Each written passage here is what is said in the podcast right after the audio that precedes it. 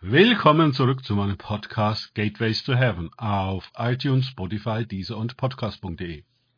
Mein Name ist Markus Herbert und mein Thema heute ist Kennzeichen des Reiches Gottes.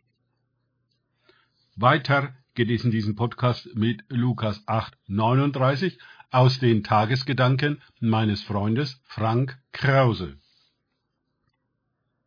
Er aber entließ ihn und sprach, Kehre in dein Haus zurück und erzähle, wie viel Gott an dir getan hat.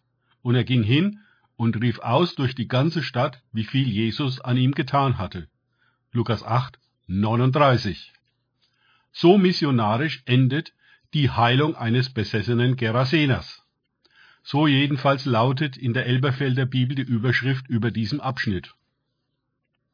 Wenn wir die Berichte aus Matthäus und Markus hinzuziehen, fällt auf, welch beachtenswerten Umfang gerade diese Geschichte in den Evangelien einnimmt. Immer wieder müssen wir uns fragen, ob die Gewichtung unseres persönlichen und auch gemeindlichen geistlichen Lebens der des Evangeliums überhaupt entspricht.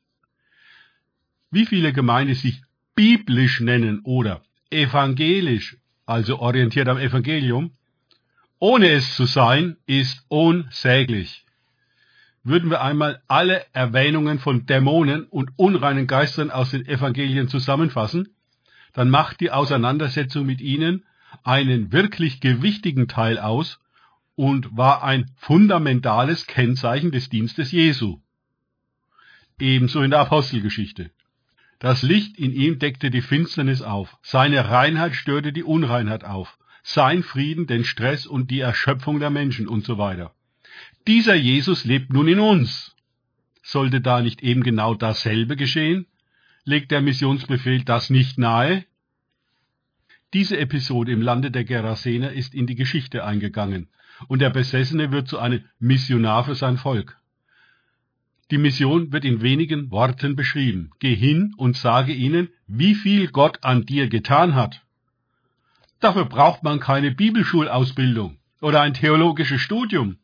Wenn Menschen so Großes und Existenzielles wie der Gerasener erlebt haben, können sie sowieso über nichts anderes mehr sprechen. Die Mission ist keine Zumutung, keine Überforderung, sondern der Ausfluss eines von Gott berührten und verwandelten Lebens. Die Leute aus der ganzen Umgebung hatten ja selbst bereits überall von den seltsamen Ereignissen der Befreiung des wilden Mannes und dem vollkommenen unnatürlichen Verhalten der Schweine berichtet. Auf diesen Pfad geht der Befreite nun hinein in sein Volk und bestätigt die Macht Gottes, die durch Jesus an ihm sichtbar geworden war. Wir alle sollen, berührt von dem Reich Gottes, Großes erleben, das unser Leben befreit und verwandelt. Davon wird uns der Mund dann wie von alleine überfließen.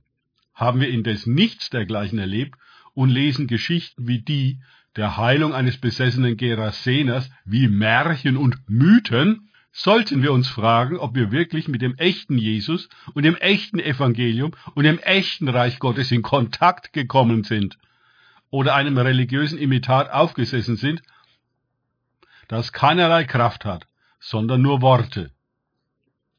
Erinnert euch bitte an 1. Korinther 4,20, denn das Reich Gottes besteht nicht in Worten, sondern in Kraft.